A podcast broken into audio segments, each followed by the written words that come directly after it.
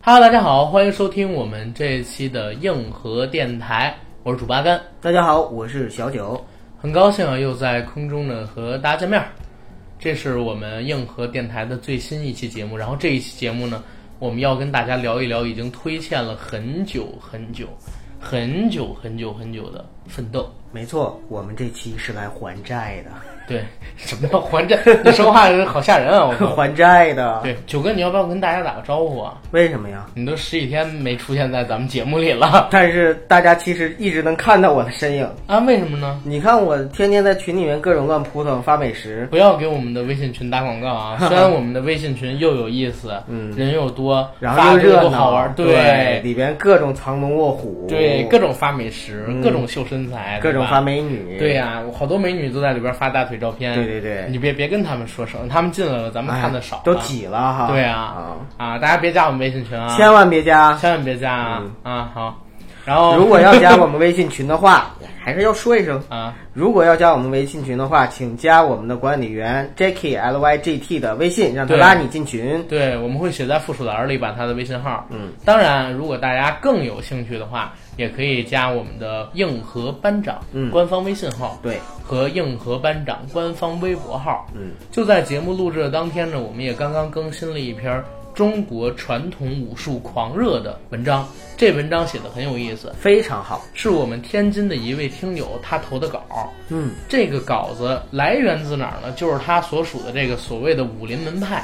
对吧？什么门派？我也不知道，好像是剑门，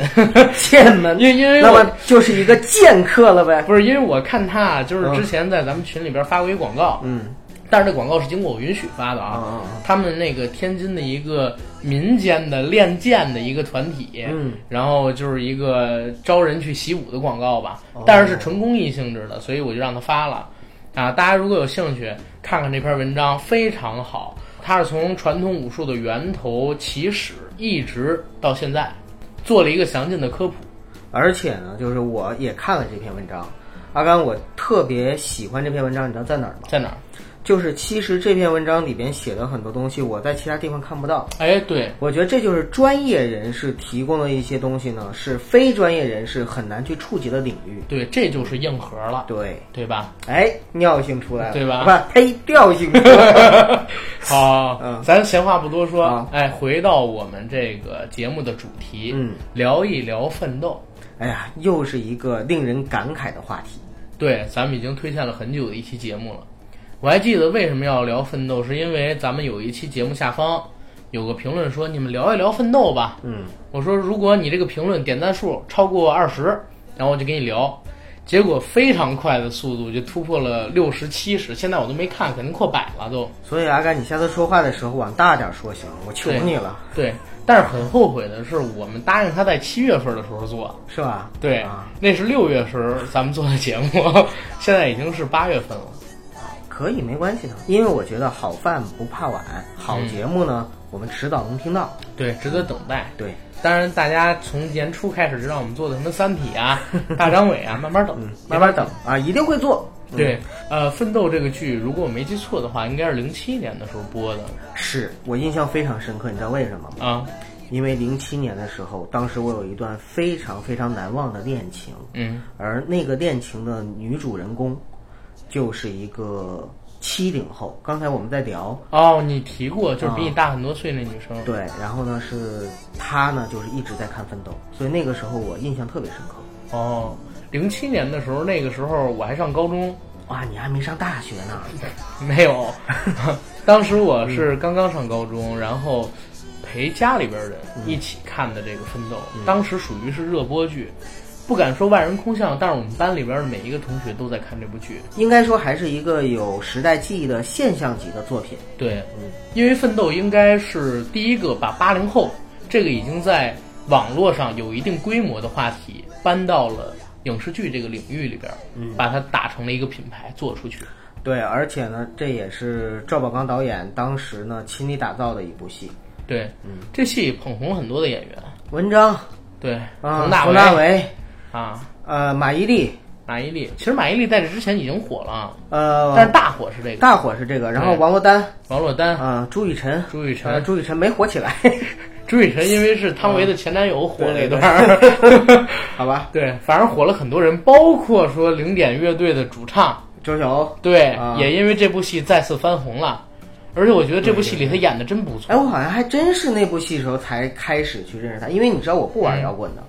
你不你不听， 你说你不听摇滚就行那了，我那有什么区别吗？你不玩儿跟你不听是两回事儿，你知道吗？就像吴亦凡，他听说唱，啊但不会唱说唱一 样，你知道这这也是两啊，回就事儿。是我我就无形中又抬高了自己，是这意对思吧？对对，啊啊这别不就玩是儿摇滚。摇滚听很容易，但是要玩儿不是那么容易的。啊对嗯反而这票人呢，现在还活跃在我们的视野里边儿。是的，是的。尤其你像佟大为这样的人，发展越来越好。呃，人到中年，其实他们已经开始去发力了。对，然后你看文章这两年虽然被封禁了吧 ，对但是也不叫被封禁了，他自己主动退而求其次，对离开我们视野一段时间。但是如果他不退的话，肯定是当时的新生代，现在应该叫中生代第一小生，大而陆且的我始终认为，文章是在那一代的演员里边，我能够把他的演技放在 number one 的。是吗？嗯哪一代？就他这个年龄，文章、佟大为、朱雨辰什么的这一代人，但是那个年代，为什么我要把王宝强比他往前放一放 呢？哎，王宝强跟他们岁数差不多王宝吗？强跟他们同龄的差不多，哎呀，为什么我总觉得文章要比王宝强年轻？哎，我 呸！哎，看我这脸王宝强好像跟你一边大，他不是八四的，就是八三的。是吗？嗯，啊，因为你还记得吗？当时那个真正的男子汉综艺节目播的时候，王宝强说：“我三十出头啊，啊，那好像是一五年的综艺了，都已经。是，你看看人家，你再看看我，” 别这么说，别这么说，嗯你再看我， 是吧？你再看我，一个不如一个，咱们俩哎呀，哎 呀，一声 一声叹息叹气。因为刚才我跟九哥还在聊，对说聊奋斗聊什么呀？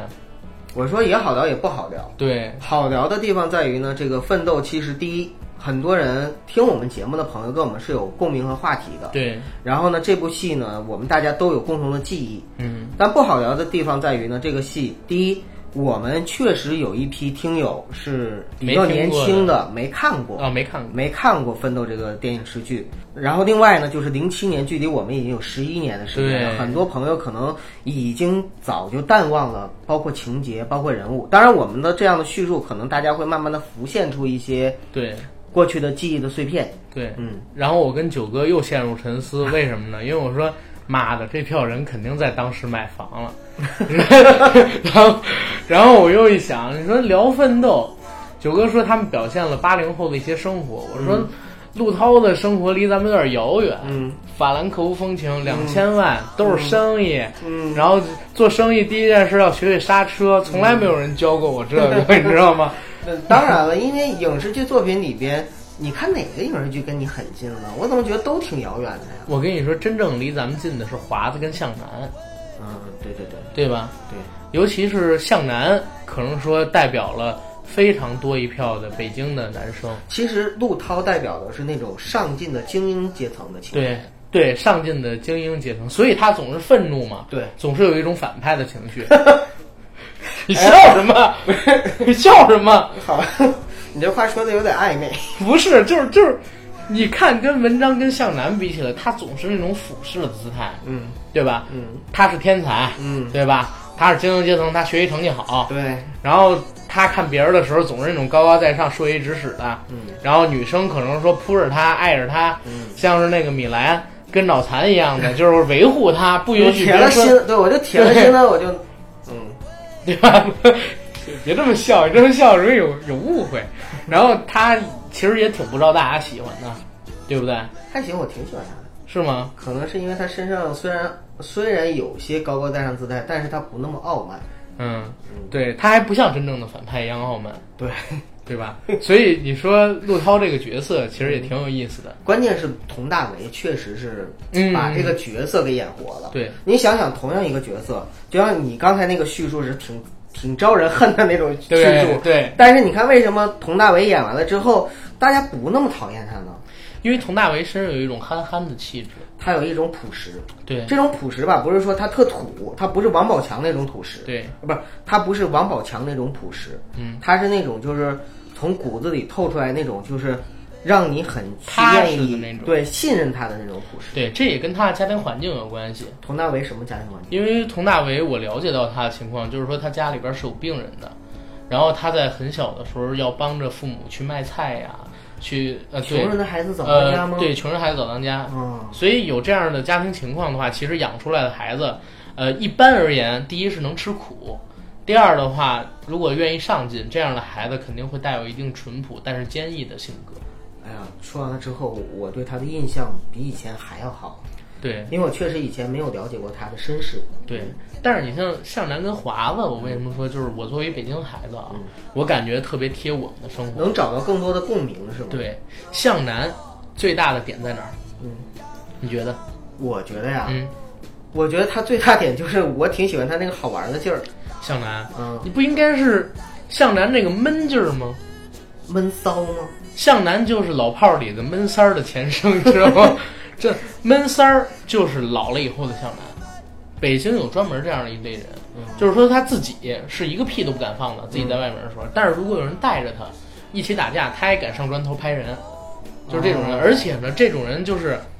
在家呢怕爹妈，然后也怕自己媳妇儿，有这样一种情形，有种贱了吧唧的那种劲儿，这就是贱北了京吧唧，怂了吧唧，对然后但是嘴关键上时刻还能有的时候还还对吧能上对，啊但是嘴上就是得理不饶人，还有点贫啊。嗯这样的。然后还有一种就是像华子这样的，呃，看上去混不吝，刚才对吧我也跟阿甘说了，我说哎，你觉不觉得华子特别像李哥？李哥长得有点像，我觉得性格有的地方也也有点像啊，。但是这种人在北京人里边挺常见的，就是你表面上大大咧咧、嗯，局气不忿儿，对但是挺仗义，对，挺仗义，也比较重感情就。骨子里还是蛮爷们儿的。对，像重感情重到什么地步？被那个周晓鸥给绿了。嗯，路这最后最后也，我祝福你们，对，就是绿了之后还能跟周晓鸥真的当哥们儿。对，这种人在北京挺常见的，你是说被绿挺常见吗？ 不是，就是这这种爷们儿的性格挺常见的。你像我之前给你讲过，我大学同宿舍有一个同学，嗯，然后呢，大一的时候带他的女朋友，跟他性格非常像啊，跟华子，跟华子。嗯大一的时候带着他女朋友去泡吧，嗯，然后他女朋友在那个泡吧的时候认识了一票哥们儿，跟其中一哥们儿好了，嗯然后他特别难过伤心，但是有一天这女孩儿呢要搬出去跟这哥们儿一块儿住，他居然还就是舔着脸给这女孩儿去拎行李，嗯，知道吗？送到西单，就是这样这样的事情是有的，就是做北京爷们儿，咱就得有里有面儿。不是说有里有面儿，就是你心里有时候真舍不得，但是呢你面儿上还是得放下，但是你知道还有一个就是让我想到了《血色浪漫》，嗯，因为《血色浪漫》里钟跃民跟那个张海洋张海洋他也是那种，就是其实张海洋也很喜欢那个孙俪演的那个对角色对嘛对。但是两个人最后也成为特别好的哥们儿了。对，这样的东西好像是北京一直都在有的，就是可能还是要讲局气、讲面儿，对吧？但是《奋斗》这部剧，除了我们刚才说到这些东西之外，其实我在想啊，前些日子咱们为什么要做这期节目，就因为我嘴 贱，我在节目里边提到了一嘴，我在家闲得无聊，我重看了一遍《奋斗》嘛，你又看了一遍，就在六月份的时候那会儿，哎重那看阿了一甘，遍。我特别想嗯采访采访你，就是在你第二次看的时候跟第一遍有什么感受？我就是想说这个，啊，我第一遍看的时候，当时我不在上高中嘛，嗯，我觉得里边的每一个主角都特别酷，那你最喜欢谁？我最喜欢的其实是华子，你最喜欢华子？对，嗯为什么呢？因为我在看第一集的时候，在当时啊，当时看第一集是在北京卫视看的，嗯，第一集就是他们即将从大学毕业了，有一个同学呢，那同学叫什么我忘了，嗯因为抄袭拿不到毕业证，嗯然后在这个学校里边抽烟，为了躲老师，把后背这衣服又给烧了，对吧？最后从楼上跳下来了，嗯因为家里边在絮叨他。其实我家里边也常这么絮叨我，我也特别烦，但是我不敢跳楼，这是第 一点。第二一点呢，是他跳下楼之后，嗯陆涛跟向南华子还有米莱他们几个人。嗯跑到了这哥们儿的墓前，说：“哎，你是最酷的，我们谁都没有你酷。”说了一段很宏大精致的词，你知道吗？我当时对这种形式感主义的东西特别着迷，包括他们就在第一集你怎么让我想起《让子弹飞》了呢？没有跟这完全不一样，让子因弹为飞《让还子是弹跟飞》里边就是是在老三还是老六的那个坟前啊？不一样的，真的不一样的。让子弹飞那个让你感觉不出做作，嗯但是这个我重看是做作的。就是说，你第二遍再看的时候，你对发现了你第一遍的时候没有看到的一些东西。对，但我第一遍的时候，刚才还想说有一点，就是他们在最开始的时候，老师跟他们说，你们马上要踏上社会了，但是你们到了社会之后，才会真正发现学校才如何如何。这个时候，全体的同学站起来了，跟老师说：“老师，我们已经迫不及待，我们不能等待了，我们必须要到社会上边怎么去，我们必须要工作，我们必须要怎么怎么样。”这段话的时候，其实，在当年的我，就是上高中的那个我看来，哎呀，好向往，我们也能跟老师这样去说话，然后好向往，我们也即将走上社会的那一天，好向往，我们也可以像这些已经毕业的大学生一样，有这样的勇气去和老师做这样的对话，这是我当时的想法。但是再回头看的时候，我觉得，第一是做作，第二形式感的东西在模仿，但是模仿的并不好。模仿什么？模仿，就比如说像《无间道二》里边，你还记得吗？有一段是吴镇宇在解决完那几个老大之后，去了他老爸常去的那个大排档喝茶，嗯然后当时黄秋生跟胡军两人过去，看来以后这辈子是你坐了，嗯对吧？他说，哎，这怎么怎么样？后来有一个镜头是吴镇宇举起一个酒杯，然后所有人所有都人举都杯，举这个是《无间道》里边形式感的东西，但是这个做的很好，很有气势，它不是靠台词去烘托。但是你看这个《奋斗》里，你这个我觉得用在黑社会老大身上特别不是，我只举个例子。我知道，但啊是就是特别符合这种气质嘛。对啊，但是我再回头再去看这个《奋斗》的时候，可能这个比喻不太恰当，嗯但是真的有点小学生，然后故意的故作哀愁的那样的感觉。我明白你的意思。可能这个东西是源自于石康，编剧石康嗯对对，对他跟赵宝刚都没什么太多的关系。因为我当年很迷《奋斗》，嗯我甚至买了一本《奋斗》的小说，哦，还看就了是小对说，嗯就是石康。当时我特喜欢孙瑞，喜欢孙瑞他写的什么《草样年华》啊，什么《活不明白》之类的。对对对后来呢，我看到《奋斗》之后，我就买了《奋斗》的小说。我发现，因为《奋斗》这个就是剧本嘛，嗯跟里边台词是一样的。我又看了石康其他的一些书，发现石康经常会写这样的文字。第一呢是极其书面化，第二呢就是他描写这些东西看似颓废，实际上是有一种套路， 啊套路，而且这种套路并不高级嗯明白在里边。但是当时是完完全没有的啊，我能理解，因为我觉得是这样。你在高中时候看《奋斗》，你是带着一种仰视的姿态，对，。仰视在看，但我是想成为现那在样的。现在呢，你是平视，甚至可以俯视它了。对，因为你你看《奋斗》里边儿，到后边儿就变成了一个屌丝成人的故事，对，对吧？陆涛遇到了一个亲生的爸爸徐志森，而且我特喜欢徐志森。前两天看那个《西红柿首富》啊媒体场的时候，当时那个呃扮演徐志森的张晨光老师过去了，他是五六年生人其实张晨光呢，我是微信圈里有一个大哥，啊，我们叫四哥，跟他特别熟，嗯 跟经张常跟张晨光老师特熟对，是经吗？常在上海的游轮，他们的游轮上面喝酒抽雪茄。哎，呦我靠！因为我我看张晨光老师六十二岁了，但是特别帅，嗯，媒体场的时候，当时特逗啊！我这儿讲一个事儿，嗯就是那个《西红柿首富》这片子，当然我们不聊这片子啊，具体怎么样，九哥也自己弄了一个小节目说了。嗯啊、当时呢是让媒体场的朋友们提问，对，说大家有什么想问沈腾跟导演的问题就来问你就去表白了。结果是我吧第一个啊举手，我把这话筒拿过来，我说张晨光老师你太帅了，我说我是您的粉丝，我说我一直喜欢您在《奋斗》里边扮演的徐志森，还有京城四少那个角色。嗯我说今天就是您来了，要是李立群老师也来了，我就直接裸奔了。我真就是这么说我的。明白，我相信，啊我相信你一定会这么 说。结果说完了之啊后，你知道吗？人家说好好好，然后张志光老师还回我一个微笑，你知道嗯吧？换下一位，下一位呢问的是导演，再下一位问的是左小诅咒，啊再下一位问的是导没演，人问沈腾，没有人问沈腾，你知道吗？问了七八哎，个那个人，长远去了，王长远安去去了了，去了都去开心了，麻花的都不是去了是吧艾伦没去，艾我伦没那去场艾伦没去，吗啊，但是左小诅咒跟范晓萱还去了，但是范晓萱你知道吗？全程低头，哎就是你看清楚他了吗？我看清楚了，他我只看到他一个后脑勺，啊因为他全程低头，他不抬头，不为张什么嘴呀，我也不知道。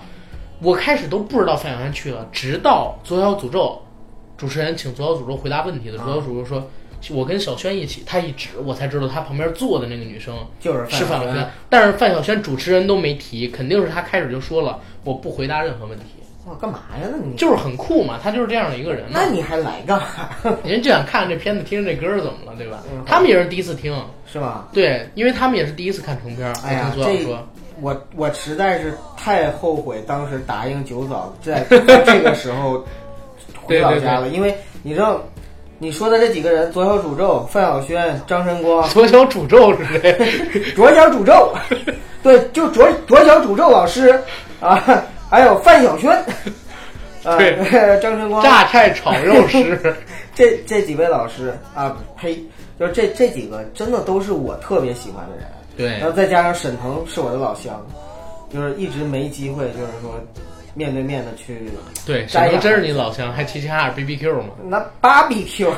，B B Q 哈，因为你知道吗？啊嗯我跟你说啊，我跟九嫂在看电影的时候，当那个大腰子放到那个盘子上的时候，是九嫂说的：“哎，你们齐齐哈尔蘸料，啊！但是我我跟你说，那个大腰子真是那么生吗？ 呃，可以那么吃，但是我们齐齐哈尔人也不是全都那么吃，哦我就不那么吃。哦然后就是，大家可以去看那个齐齐哈尔的蘸料，还有就是那个齐齐哈尔的烤肉方法。我说绝逼是沈腾，就是说夹了一个私货来推广我们齐齐哈尔的烤肉，是吗？真的。好吧，咱俩先聊回奋斗。 啊，怎么又聊回西红柿了呢？对，你看都是你这张晨光老 师带的。对，张晨光老师当时扮演这个徐志森，嗯其实当时就很帅，你知道吧？他一直很帅，一直很帅你看而且哪个特别有他不范儿帅呀，我在我的认知当中，就是在我小时候树立起来的那个对成功人士、成功的商人、中年人，就是特别像他的那种感觉，就是儒儒不商是说儒雅，特别像他那种感觉，啊是一定是他那种感觉，你知 道吗？啊，儒商儒雅，但是做事儿很辣，嗯对说一不二，而且特别有手腕，大家都怕他。嗯，我有一句台词记得特清楚，就是米莱他爸当时在整完陆涛，也不叫整完陆涛吧，在跟陆涛的合作结束之后，提到徐志森，他那个父亲啊，徐志森，我知道这个人啊不可战 胜，就这个台词我印象特深，嗯你像是过了十一年我都记得，你就可想而知当时徐志森在我印象里边有多么的高大， 但是啊。他教陆涛的那些课程，我刚才也跟九哥说，我怎么从来没人教过我这个？什么这 开车第一件事要是刹车，嗯做生意也是一样啊，要学会止住如何如何。哎呀，这是个生意阿甘，嘛，我可以啊这么的跟你说，虽然你没有机会受到像徐志森这样的一个父亲式的教育，但是你仍然有机会让你的孩子受到像徐志森这样的教育，嗯感觉有点难， 有点难。哪儿难啊？第一，咱们肯定做的生意跟他不一样，他是房地产生意， 嗯不不，人家啊教的其实不不只是生意，是人生。是人生。对，啊！我教我儿子，我说儿子来，你开，结果那个时候全都无人驾驶， 你知道我这课我连想上都上不了，你知道吗？就是你既然那么喜欢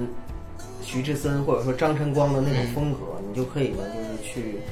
向他致敬。对，嗯然后慢慢的啊，看这部剧，接着往后深入，还是讲我当时的感受。好，那个时候真的是高中生，高中生最重要的是什么就是热血，嗯你知道吧？一一定是热血的，年轻人的朝气。那里边的好多场景我记得特清楚，还有一个新碎乌托邦，嗯，一群年轻人租了一个废你弃知碉道有堡，多少年轻人因为这个戏，因为这样的一个场景来就北走上上了这个廉租房的不归路，是吗？结果到了北京之后，发现哪有什么新碎乌托到邦啊处都是新碎乌托邦，好吗？不，到处都是新碎，但不是乌托邦啊，是新碎的呃廉租房廉公租租房房、公租房、蚁族。这隔断，嗯，对我其实都经历过，地下室时代经历过，然后呃隔断间那种经历过，还有就是那种你知道就自己搭建的那种板房啊，我知道，啊、那种搭建的板房，我在东北旺那边也住过。明白。哇，那九哥，你当时生活确实挺苦逼的。你北漂的都有过这样的经历，嗯对，哎，也还好，也还好，我没有过。 啊，这这儿来说，这儿来说，当时是真的觉得挺酷的，里边的演员男的帅，女的靓，对，也正当年，对吧？我当时记得有一段情节是露露，然后回忆自己刚来北京时候的桥段，她拿出了自己的身份证，嗯上面写着是一九八一年还是一九八二年。啊，那果然是八零后的。对呀、然后那一部戏，他们所扮演的人都跟他们的年龄是很接近的，八零年代出生人。嗯当然，因为都是同学嘛。对呀、嗯而且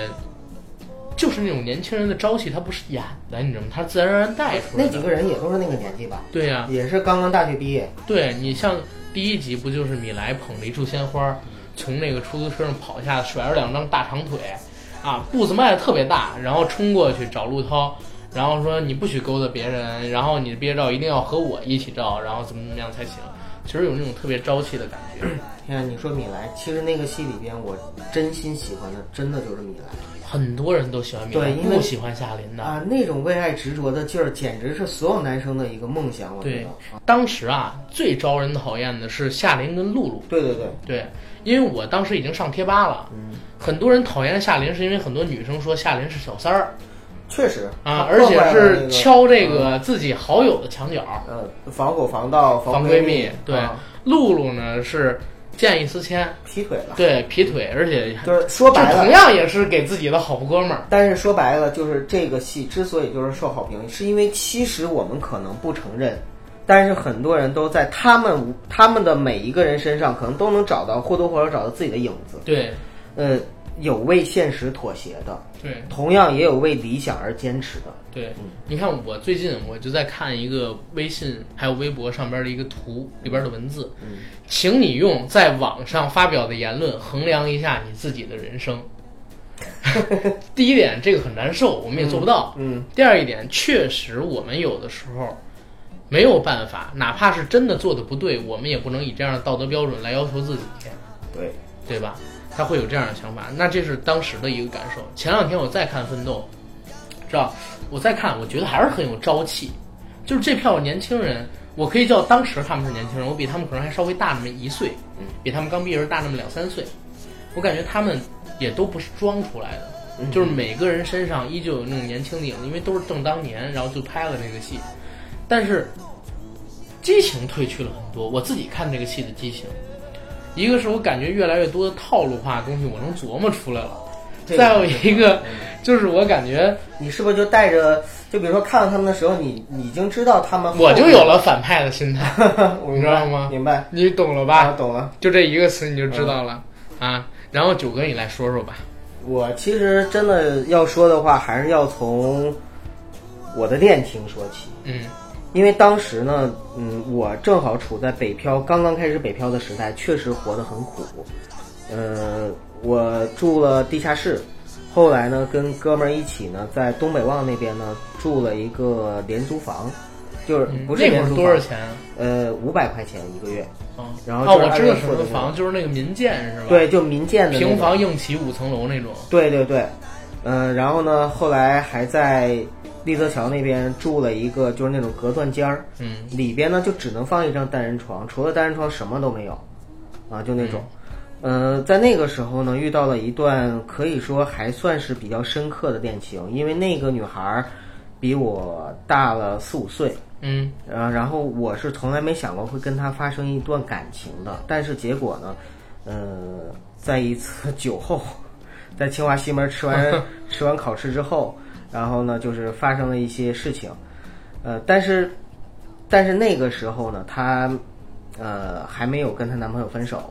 呀相当于我做了你别人就的是小露露三， 对，不是你就是夏琳呃，我也不知道我是谁，啊？但是就是确实是，就是相当于是让他劈了腿，然后但是后来呢，我们两个在一起好了一段时间，嗯，呃，就是在我们好的这段时间的时候，他疯狂的迷恋奋斗，天天拉着我让我跟他看，而那个时候其实我是对电视剧完全没兴趣的状态，嗯，你能明白吗？因为那个时候我还在看北电京影不是还在拼命的 拼命的去生存下去，在这样的一个状态下明，白明白。然后呢陪着他看。那是零几年，零七零年，七年啊， 07就是当时印象非常深刻的一个是有奋斗，一个是有色戒嗯，啊。我们是在网吧里边各种找到了那个色戒的完全版 啊。这些这，而且当时呢，就是他就住在清华西门旁边呢，也是那种就是平房里边对，啊，也是租的平房。然后我们在看这个戏的时候呢，就是我一个是特别喜欢米莱，刚才也跟你说了。嗯，因为我觉得我那个当时的女朋友有点米莱的那种劲儿，为爱奋不顾身那种。对，她是一个河南人，嗯，呃，然后呢，但是她的那种劲儿特别像米莱，对，呃，这也是她打动我的地方。然后第二点呢是，就是我特别喜欢华子，我跟你在这一点上面是特别相同的，因为我来到北京之后，可以说认识了很多朋友，嗯，这些朋友里边呢，天南海北的全有，北京的哥们儿也有很多。然后在北京的这些哥们儿里边，我就认识了几个都是像华子那样的人，然后我就我就觉得我之所以能在这座城市，就是能够这么大的一个城市，然后在特别特别难的时候我都能坚持下去，我真的有觉朋得友是支跟撑着你，有朋友，有北京的朋友去支撑有一定的关系，明白？所以小黑哥什么的，就是其中吧。对那个时候我们就认识小黑了，啊，就是所以以我我就觉得说，这个戏当时是让我迅速的去拉近了跟北京的一个距离，因为他当时演的是不是一个北京的青年的生嗯北活吧？京的剧，而且全都是北京，你知道人，对，除了露露，我就是属于什么呢？我就是属于看了这个戏之后，一下子让我就有了一种就是不是那么太强烈的在异乡漂泊的感觉了。明白？所以从那一刻开始呢，《奋斗》这个戏呢，就深深的在我的心里。但是这么多年过去了，有十一年了，物是人非，时过境迁，真的是这样。然后你那天跟我说要聊《奋斗》，我说好啊，因为也勾起了我很多回忆。但是我现在是一种连看都不敢看的一种状态，你知道吗？啊，为什为什么么？就是因为当你看到的时候，我会勾起很多很多心酸的回忆。是这些回忆，你想十一年发生多少事情啊？谁能想到十一年前我跟我女朋友在出租屋里看这个戏的时候，那么在可能我们是在北边嘛，对吧？在遥远的南三环、南四环、南五环，甚至房山，有那么一个小胖墩儿， 那个时候啊，正在仰着头、睁着大眼睛，还在做广播体 操，然后再看着这个戏，谁能想到我会跟那样的一个人有一个这样深刻的交集？在十几是年之后，我们两个一起 就然后是奋斗去对聊啊，奋斗，然后就就当了哥们儿，还做了这样的一然个后电我台们的事还儿。在奋斗，对吧还一起奋斗，就你你会觉得说人生际遇有的时候真的是很奇妙的一件事情魔幻的，对，谁能想到就是那个时候爱的非常轰轰烈烈的人，那个时候对死去活来的人也能早就已经就是消失在茫茫人海。没有联系方式了吗？没有了，我们中间发生了很多很多事情。然后，当时跟我一起合租的是我，应该说从初中开始就是一个特别好的哥们儿。嗯嗯，但是我们现在的关系也不是特别好了，嗯，就是就是以前非常好的，可能都已经渐行渐远。嗯对，然后以前完全不认识认的识的人，可能越走越这近这几年因为一些因缘际遇越走越近，对这就是人生。可能你越到年纪大的时候，你越会发现，人生就是一个非常变幻莫测的，呃，人生就是一个非常变幻莫测的这样的一个事情。对，所以我之所以不太敢再重看这个戏，就是因为这个戏里边的很多东西，我已经，我觉得我已经不配去拥有了。这种不配，比如说当年奋斗看奋斗时候的那种赤子之心，然后比如说奋斗里边那些年轻人展现出来的那种朝气蓬勃，所有的这些东西，可能在我现在看起来的时候，都会蒙上一层老于世故的眼睛。然后都会在看的时候背后有一些嘖莫名其妙的含义，所以在这个时候我就觉得我要再看它的话，对我的心境是一种就好像一滩死水突然之间里边扔进了一块石头，惹起打了起一些层波澜烟云。是吧？对，那是一个挺痛苦的事情对我来说。明白。哎，但是你刚才说到这个东西，我又想到一个事儿，嗯就是当时除了有人骂露露，嗯也有人就是说很理解露露，因为露露是当时他们那帮朋友里边唯一唯一的一一个北漂，对，而且露露也说了，在台词里边也有体现，说我一个人跟你们都不一样，你们都是北京的，只有我是来北京这边打拼的，嗯然后你们都是大学生，我也不是对，啊，我在这边什么都没有，他就不是这个圈子里的人。对对对，所以你其实看他们每次都是，呃，夏琳、米莱带着露露玩，或者说是华子他们玩的时候，华子带上露露，所以你们有没有站在露露的角度想过，就是如果你们是露露的话，就是在这样的一个环境里边，可能会无形中受到很多伤害，对，所以为什么最后周晓鸥他扮演的那哥们儿他适合露露？因为他能给露露足够的爱。对，而且周晓鸥，你知道吗？我我前两天看了一个电影，就是呃，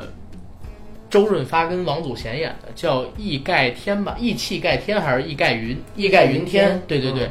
当时就是王祖贤最后被一个人给奸污了嘛，奸污了之后，发哥想跟他在一起但，我发现老老港片里边特别喜欢就是强奸女主 角，有这种黑社会啊什么对因素嘛。然后发哥想跟王祖贤在一起，王祖贤说自己肮脏了，嗯然后配不上发哥。这时候发哥说了一句话，这个时候呢，发哥说了一句话，说我从来不觉得我是一个十全十美的人，嗯所以我也从来没觉得自己配拥有一个完美的东西，只要你陪伴我就挺好的了。这是他当时原台词。那其实露露也可能也是这么一个心态，其实他自己也说了，说我跟你们在一起，我玩不到一起去，嗯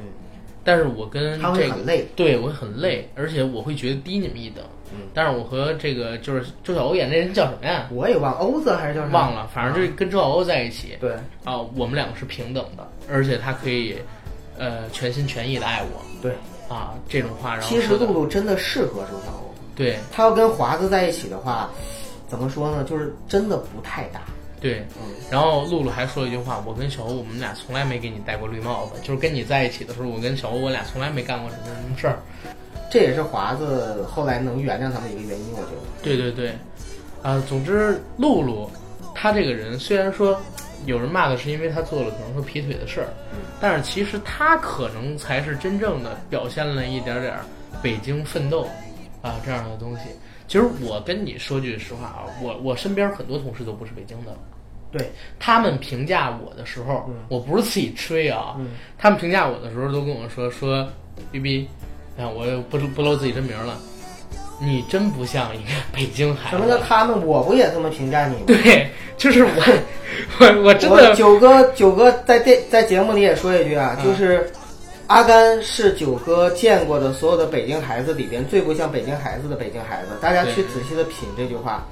就是阿甘身上有一种北京孩子少见的奋斗气质。对，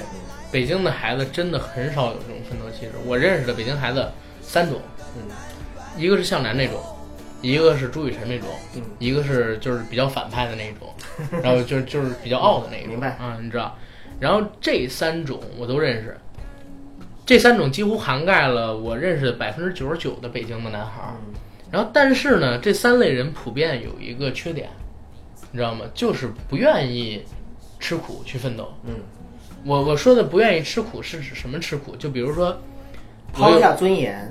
对丢面儿，丢面儿，干丢面儿的事不呃儿。愿意哈欠腰儿，对，不愿意把手弄脏，嗯，啊，这这是他们的东西。这个东西我不说，呃不，去评价不。是这个东西，我并不是说要失去你的尊严做昧心的事儿，而是你并不愿意为了实现你心中的理想去吃一些苦头，去付出代价，对，去付出一些代价。当然，我不是说昧心的事儿啊，这跟这完全没有关系对。懂的人，懂这句话的人自然会懂，我也不太解释了。嗯比如说，我一个哥们儿，我这哥们儿呢跟我同一年毕业的，但是他到现在还在家里啃老，嗯属于一个什么样的状态？就是曾经在我们刚毕业的时候，有一份七千块钱的工作，嗯还有一份五千块钱的工作摆在他面前，让他选。他选了那个五千块钱的，为什么？因为那五千块钱的工作是在他小姨的一家公司干会计，当然他也不是学的这个财会类的专业，啊，他只是觉得在那儿上班很轻松，没人损他，没人批评他。他妈呢是非常想让他去那个七千的，他因为这个还跟他妈吵了一架，跟我聊天的时候抱怨说他妈掉钱眼儿里边去了，也不想想啊到了别的公司，其他人会不会欺负他呀，会不会给他气受啊，然后怎么怎么这样个的真的是一个从小养成思维方式。我给你讲一个例子啊，你看我最开始的时候是在那个，呃，大望路，嗯，金地中心，嗯，那个星展，星展银行我，知道当时在那儿实习，当时在那儿实习，实习很苦逼，你知道吧？要销售他们银行的那种理财产品，对，那会儿还还要没打电话，对，那会儿还没毕业，还要打电话。当时呢是也有北京的孩子，就是跟我一样的来这边参加实习工作，干了没两天就走了。我是唯一一个坚持下来的北京的孩这子，我因为真相信。因为大家是不能想象那个有多枯燥、多痛苦，在在那种银行对工，作嗯而。且我的工作，阿甘也知道，就是我这个工作呢是销售，而且是比较压力大的那种销售。对就是在我的这个团队里面，真正的北京人也很少很对少，很多都外地人。哎，但是我偏偏要说一嘴，从我们那个岗位就是干下来的，嗯，现在发展的都很好。对，但是那些待了几天就离开那个岗位的，现在发展都不好，很多人我都有微信，哦，是吗在？对啊，你还为跟踪记录挺好的。不是啊，因为他们，你你你也得看朋友圈 吧，对吧？就是他们发的东西跟我们发的东西完全就是现在是两回事儿，两重天地了。我不是说，呃，这个外省同事好，也不是说这个我老乡北京同事不好，但是真的是我身边很多优秀的人，而且其实是这样愿意，吃苦的人，都是其他城市的。因为人家是必须吃苦才能留下啊来，。对，所以说，为什么就是很多的在北京的销售岗位确实是喜欢招外地人，对，呃，这个确实是有原因的。对，所以其实《奋斗》这部剧当时被人诟病的一点就是，它好像体现真正在北京真正打拼的那些有点少，有点是吗嗯少，而且它体现的那个奋斗不是真实的奋斗。陆涛其实有奋点斗什么有有了？有点高，关键是他还有一个徐志森呢，对呀、嗯就是谁有一个徐志森，咱们谁有？没有，对我，我遇到我也过，没有台湾的二爷，我遇到一个比较像徐志森的是他妈我们有一同学，呃家是贵州的，然后就是我们原则上是五人一宿嘛，啊他自己在那个宿舍楼顶层啊，有一个两人宿，那个为两什么他有呢？那个两人宿，你听我说，而且还有一个淋浴间自己的啊啊，能能在那儿洗澡。我们都是十点断电，他那二十四小时不断电。后来临到毕业的时候，大家不得去实习啊嘛，得找地儿开实习证明什么乱七八糟的东西。他让他爹给他开了一个他们那儿总经理的证明，啊你 知道吗？就是他们家有矿，人家是一矿爷，跑到我们这儿也不叫深造吧，就在那儿体验生活，体验生活，课都不上的，嗯，课都不上的，就是人家大爷。不是，你知道是为什么嗯吗？因为咱们在大学里边努力学习，是为了将来呢去他的 公司，而人家呢在这儿在那儿呢是为了就是考察找到一些将来的 员工，对，对这是不一样的。你看，我不用十三年就跟你喝咖啡，啊，我我用了大概两天的时间跟你混熟，帮你搬搬行李，咱俩就能一块儿喝豆浆了，对 吧？这这，你看大学一下就改变了你人生的交际阶层了，对 吧？但是就是这样嘛，挺有意思的对。这哥们儿每次考试还抄我们呢，然后 他也得考试嘛对， 然后但是很有意思啊。对，他可能是我接触到一个比较像那个徐志森，但是他是贵州的嗯，啊，有这么一个父亲的这么一个人。有这么一个父亲的这么一个人对啊，就是他很努力，啊，啊、省吃俭用，用自己攒下终三块于继钱，承了自己父亲的家产。 对，终于继承了他爸爸家产，但是他现在还没 继承。啊。请问你是怎么样成为百万富翁的？很简单呀，就几天就千万富翁，又变百万富翁了。 对，有有这样因素在。这哥们儿我还记得他妈的，上学的时候玩牌还输了几万块钱，啊你知道吗？在夜店里，啊，跟我们肯定是比不了的。对，你你像我，其实都感受过奋斗的滋味。嗯我上学的时候，一个礼拜是两百块钱的生活费，嗯，真的不多，也就是说一个月大概是一千块你钱那。个时候确 实不多，而且我还得养女朋友，那是你自找的。 我我大一就找了女朋友，我还去什么吉野家兼职，嗯，去一个什么问卷调查公司做问卷儿，看多有正事儿。然后对，然后我去那个券商跟银行实习。但是啊，去券商跟银行实习就坚定了我坚决不能在这两种企业入职的那个 想法。为什么？因为哇靠，券商真穷，当时股市正好是最不好的时候。银行也好穷啊！我还记得我当时去星展实习的时候，底薪是一千六百多，嗯然后不包括实习生嘛，很正常，而且那是外资行。但是你想想啊，正式员工也没多少钱，所以我毅然决然的实习期一满我就离开那儿没了。错没错，呃，现在看来是对的。我有很多在银行的同事，虽然是说自己银行的，我操，那一问工资，哎呀，银行现在真的不行，嗯，券商也不行，券商也不行。真不行。反正是现在是真不能靠近这俩行业，我都怕就是晦气， 你知道吗？发晦气。将来啊，祖训：男不入券商，女不上银行，对，女不进银行。其实女生可以去银行。呃，对，女男不进银行，女不入券商。对，因为你知道吗？我们有有一些同学长得还不错的，嗯，后来在那个银行里边都找到了自己心仪的哎客户。别说了，前两天的时候，我们群里边刚刚放出一个小视频还是照片，我可忘了，就是银行是光大银行还是某家银行啊？就是啊，隔着窗帘儿看到一个男的和一女的在做羞羞的事情，不是不是不是那种事儿，我 我你怎么到你嘴里就这么肮脏？你这都不是肮脏，是肮脏，你知道吗？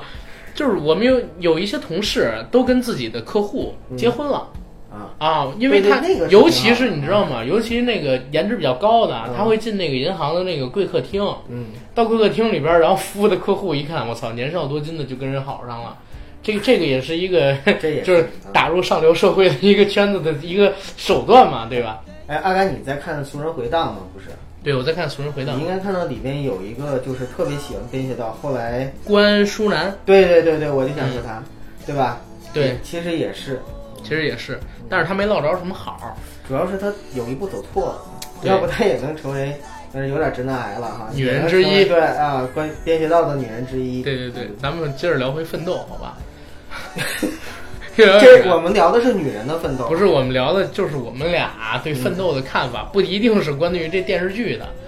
其实这个电视剧吧，可以很很简单的说几句话就说明白。对啊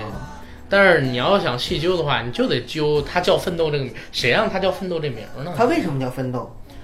他其实我我当时看这个赵宝刚，他这意思就是首先是拿到石康这本子，嗯，拿到这本子之后跟他就贴到一块儿了，因为赵宝刚在很早以前九十年代的时候就开始拍戏，对吧？嗯，拍的电视剧，他一直是喜欢去讲年轻人的故事。对，那倒是。对，你看他最近几年也在是，包括《家的 N 次方》啊、《青年医生》啊什么的这些戏，还有什么《男人帮》，要不然就是讲男人的，也很少，甚至很少讲中年男人的故事，对，都基是本上都年是轻人年轻人。对，杜淳啊什么的都是跟着他混出来的嘛。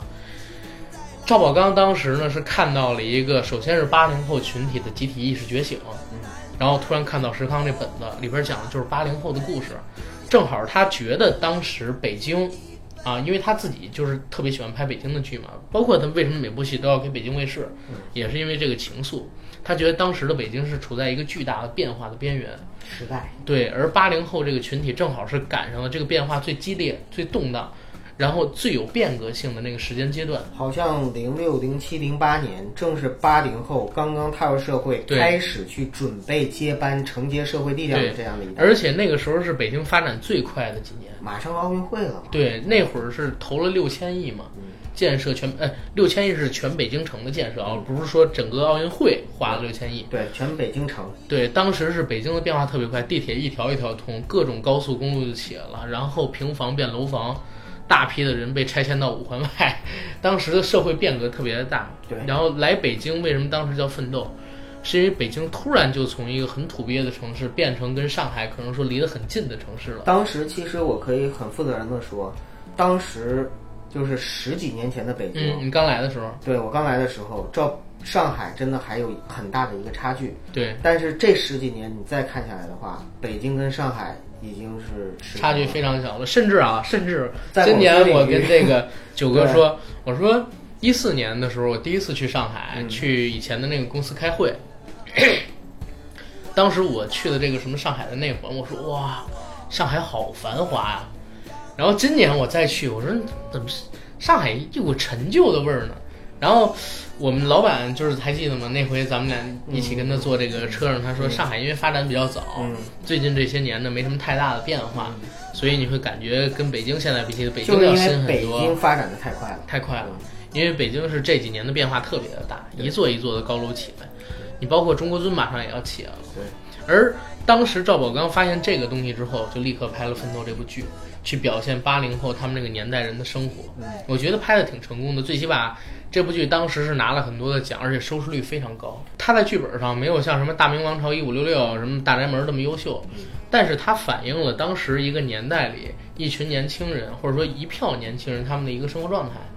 啊，可能说有的人看不上这部剧，觉得它太俗了。包括我前些谁日子谁看不上？ 我前些日子在看这部剧的时候，咱们说要聊嘛，嗯我就翻了眼豆瓣儿，全是讽刺这部剧的，说它不真实，说它低幼，说它就是很无脑， 明白吧？啊但是我其实是在想，你们都是用现在的眼光去看。我在十几岁的时候看到这部剧，当然我姐是八九年的，她看这部剧的时候十八岁，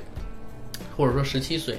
你想啊，她那个年龄阶段看到这部戏的时候，她就是八零后受到的鼓舞。你知道为什么吗？大哥，嗯我刚才也跟你聊过，就是不在于你跟你姐有年龄差，而是这部剧跟现在有一个时代差，就是在那个时代，它其实拍的是非常符合当时那个时代的一个呃审美啊，对，然后这个就是思想，包括说话方式、言行举止这些东西，对，它都是融入到当时那个时代。那会儿北京人说话还挺欠的， 在现那啊在没那么欠了。对，在那个时候呢，就是你也好，你姐也好，甚至比你姐还要大的人，甚至比你还要小的人，都是能够接受那样的一个整个的审美体系的。对但是豆瓣上的很多评分的人是现在去看这个戏，对，那他隔了十几年之后，就包括现在，你要是让咱俩坐在这儿默默的看一集小龙人儿，还能看下去吗？ 小龙人儿我还能看下去。。我看不下去了 好吧，就是我头上有犄角。你啊真看过呀？我觉得那我个时候我你还没看出过呀生吧？小龙人儿，我跟你说，北京的电视台每年小的时候啊，一到这个暑期就放，啊，因为里边有香山啊，有好多这个北京的，因为他当时是在北京拍的，你知对呀、道对呀、吗？那我知道。那你作为一个北京孩子，你怎么可能没看不过是呢啊、是因为你们总放，我们是啊小的时候看过一遍之后没再放过。啊？就是你不信，你问外省的小伙伴，你不觉得哎？你不觉得小龙人儿有的时候挺恐怖吗？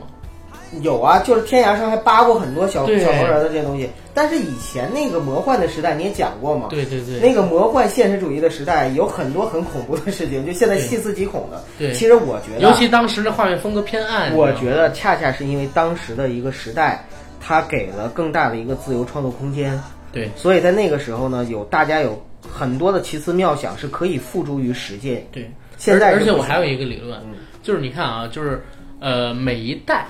文艺创作者一般都是五六十岁的人最有话语权，对吧？嗯，你想想，那那个五六十岁在八九十年代的人，他们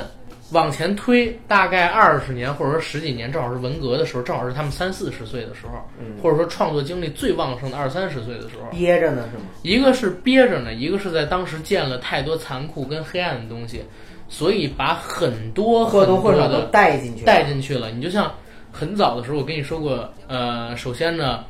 在上个世纪的七八十年代，中国出了很多短片的动画，对，那些模短仿片大厦动什画么的，呃，魔方大厦都不是，魔方大厦就是这这个，当然魔方大厦有一个很好玩的东西啊，魔方大厦里边有一集是暗指八九的，嗯，然后但是那个我们不说。很多的短片的动画，比如说《骄傲的将军》啊，等等等等，很血腥的。嗯有我记我记得有一个动画片儿叫《战马》还是叫什么，赤裸裸的有斩头啊，然后戳枪死啊、暴血的那种镜头，就是很黑暗的。在我看来，就是有很多当时那些大师是因为在前几十年经历了很多黑暗的、血腥的东西，对人性的东西，他们看得很深刻，然后以隐喻的手法，或者说就不自觉地带入了这些所谓的文艺作品当中去。你包括说当年的上美场，对吧？也是在文革时期经历了很大的变动啊，对吧？这些文艺创作者又区别于其他的，我们有伤痕文学，对，但是可能也会有伤痕的动画，伤痕艺术。对，伤痕艺术，啊，当然这跟奋斗又没关系，咱们说回奋斗，啊但是我还想再说一嘴，你说嗯我们这一代人，比如说八零后、九零后，再过上二三十年吧，当我们五六十岁有话语权的时候，嗯，社社会又会变成什么样呢？社会又会变成什么样？我觉得，咱们还是过好当下吧，好活的活在当下吧，活在当下吧。活在当下，哪怕不论你是正派还是反派，你都得活在当下，对对吧嗯？嗯，然后咱们接着来说这个《奋斗》，《奋斗》这部剧，我觉得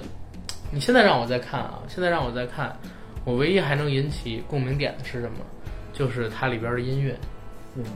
这里边用了特别多后街的音乐，你还记得吗？我不太记得了，因为当时没关注音乐的内容。很多后街男孩的音乐，因为他那里边也出现了很多酒吧的镜头啊好。像那个时候，后街男孩儿也是，应该说是火过一段吧。八零后难道不应该最追后街男孩吗？我不追，因为我不追外国音乐。嗯、那北京这块儿是追的非常厉害，所以那部剧很贴实的。嗯，因为什么呢？后街火的时候正好是九十年代末、两千年代初，对，对吧？那时候我上高中的时候，对，那个时候你也说了，你上高中正好是孩子们最愿意接受流行文化熏陶的时候。嗯那那个时候，后街因为作为最红的欧美流行音乐的呃偶像男团吧，啊偶偶像练习生，然后就 你笑什么、啊？真是，然后就被大陆的很多的，尤其像北京、上海这样能接触到这种外来文化哎洗其礼实的，我们也能接触到，对，我们三四线城市也可以接触到，但是没有那么直接吧？不是没有那么直接，是没有那么大的影响力。对你像我身边，我是知道后街男孩儿，而且我身边也有同学在听后街男孩儿，对只是我没感兴趣，而且我我身边对后街男孩感兴趣的是偏小众。但是你知道吗？像两千年代左右的时候，我现在都记得很清楚啊。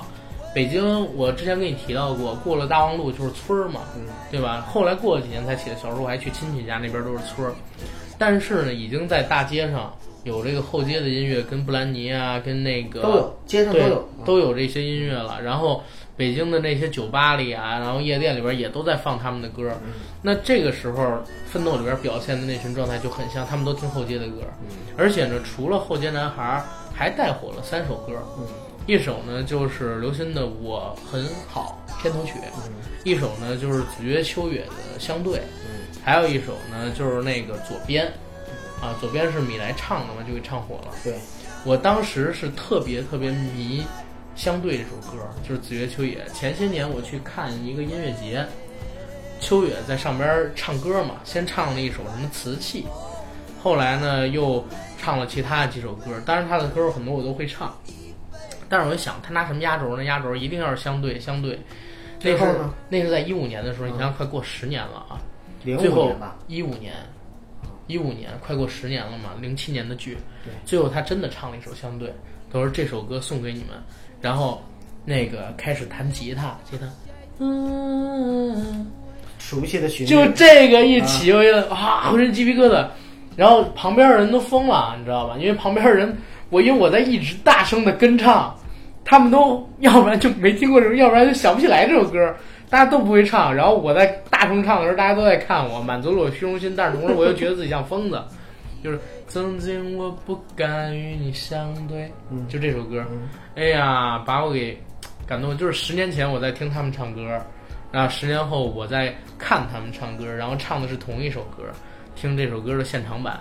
哎，这种感触真的是挺强烈的。然后这首歌现在也在我的手机里边儿，如果可以的话，我也把它放到我们的片尾，好，看大家愿不愿意听一听。看看有没有共鸣。对，因为我觉得这种歌它是没有时代限制的，你知道吗？好的音乐是没有时代限制的。对，对，而且这首歌特写的特别逗，你知道吗？跟这个嘖奋斗的剧好贴呀。曾经我不敢与你相对，像一杯美酒叫我迷醉，啊，每次都为了你那矜持的笑，嗯矜持的笑，呃，总是追啊追的，追得如此的疲惫。嗯然后如今我又要与你相对，你说路很遥远，走得太累，啊，就这样的歌词，你现在听肯定都是什么。该配合你的演出，然后我视而不见， 什么乱七八糟的东西，来个死比根不儿 了。对，skr 是吧？skr skr，曾经我不敢与你 skr 相对，skr。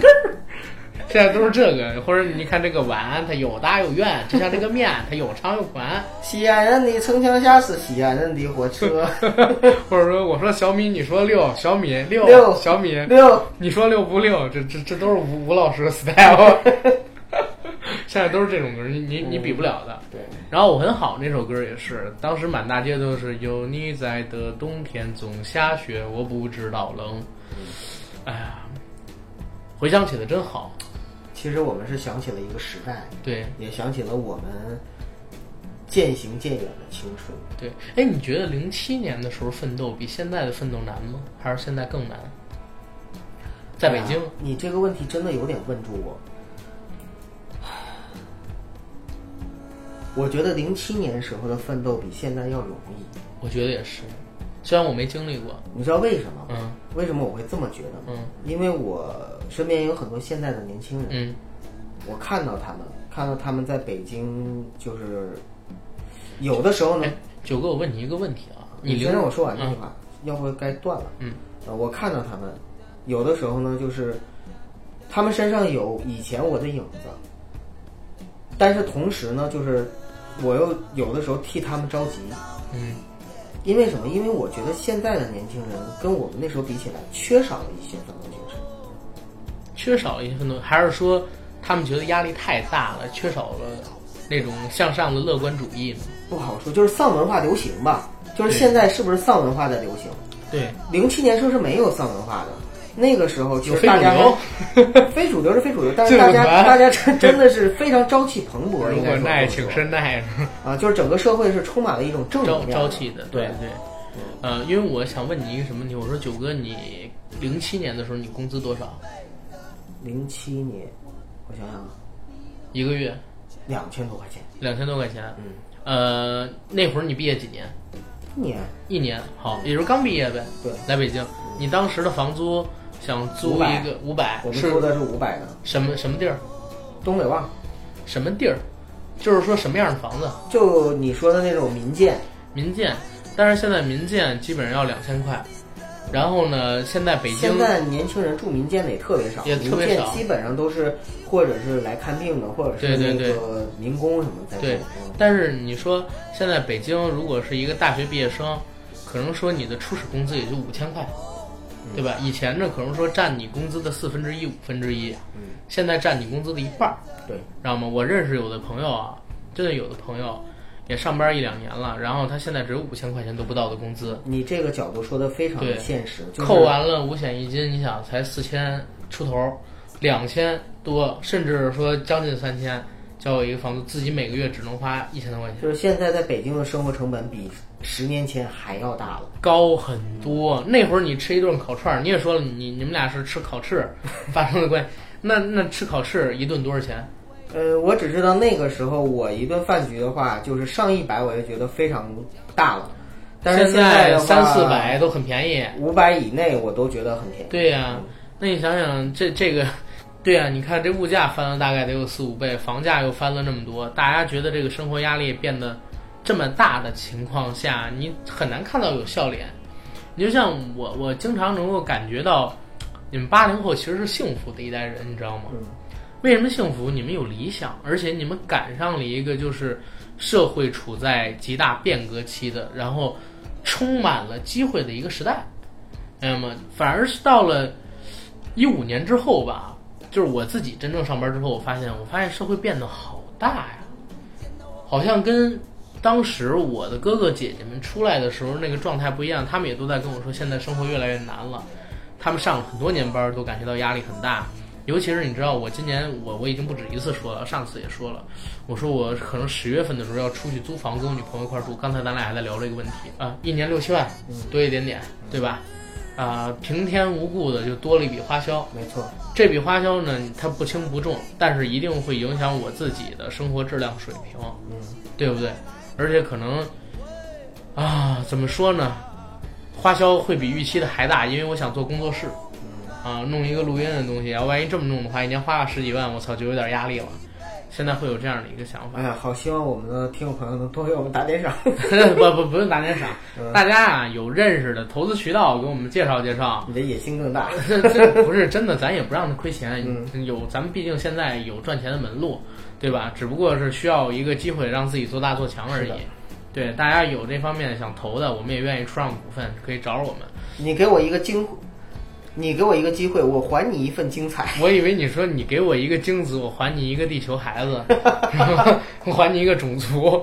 啊！没有没有，当然当然这是也大家有能帮上就帮，帮不上拉倒。嗯，啊，这只是我们现在提到的一个东西，对就是生活压力现在变得好大，我感觉保持快乐都是一件很难的事儿了，你何况是保持奋斗？保持奋斗最主要的一个原因，你这人要有向上的精力头儿。保持奋斗精神，有主动有被动的，主动的很少，被动的很多。对，嗯呃，但是啊，但是我发现有一个问题，就是“奋斗”这个词，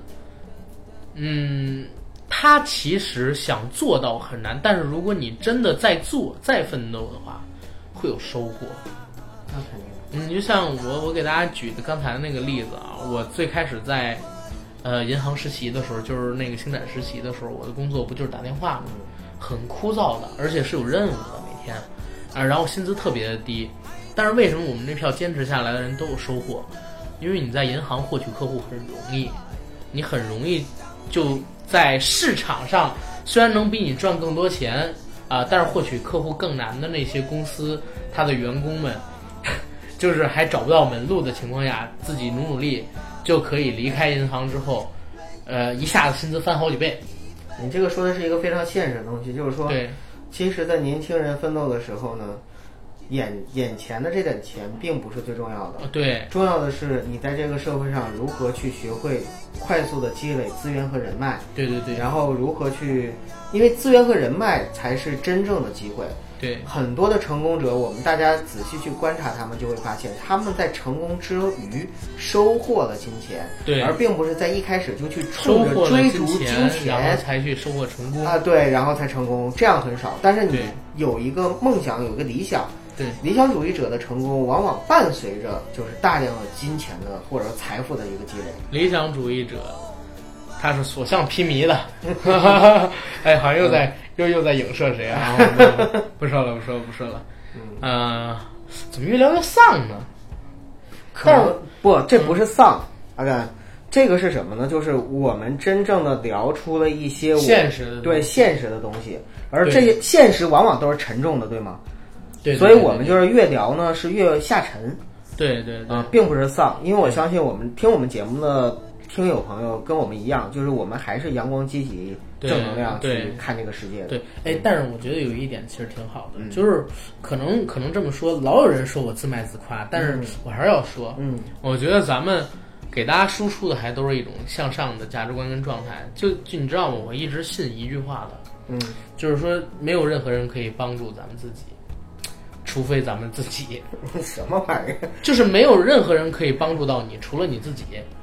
啊？对啊，没错啊，这句话，不是， 就是我听你说完怎么觉得这么 low 啊？这句话很 low，但是确实就是这样的。对，确实是这样。就是这样，因为我我想过，能改变我自己命运的只有我自己，嗯你知道吧？那如果说啊，我举一个很简单的例子，九哥说我是北京的，这个很正常。嗯，但是你想啊，我是很早就没有父亲的，对吧？嗯我是没有人给我铺路的。对，那你你想啊，当时是如果我没有在那个银行坚持下来，啊，那我嗯 浪费了我学的这个专业，然后去做一个跟这无关的事儿，那现在能坐在这儿跟九哥你一起弄这个吗？对吧？人生的际遇很很离奇。但是你自己要努力，你自己你得先耐得住寂寞，然后你吃得了苦，你才能收获一些东西。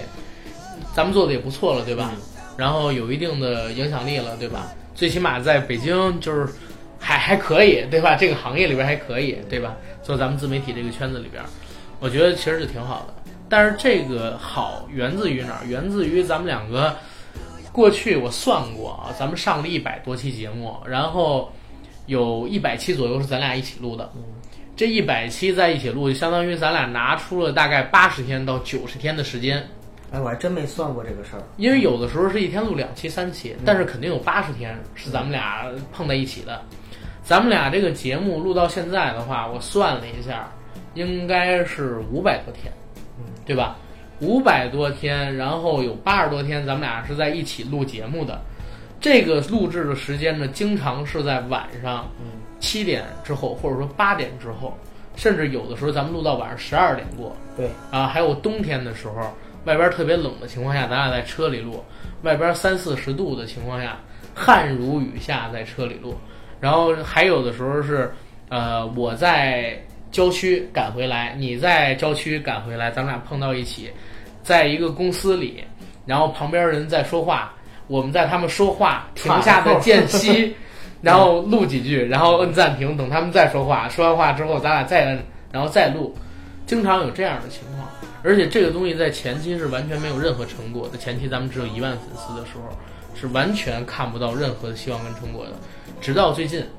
这半年多吧，才有比较大的一个改善，越来越好。那这个东西也是奋斗，所以所有的东西都是一样的。我经常会遇到一些朋友，你知道吗？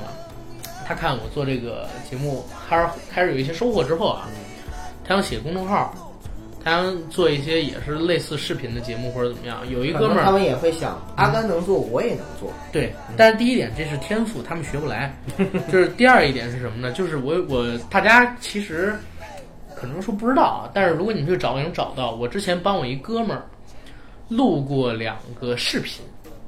我给他配音，他是做一个电影的解说，电影解说一个电影，然后他写好文案，我给他录音频，配上他的视频，然后发到那个呃 B 站上边去。第一期跟第二期隔一礼拜，第二期跟第三期隔了半个多月，就是没坚持下来。对，第三期就再也没有了，之后就之后就再也没有了。然后呢，我有一哥们儿想做公众号，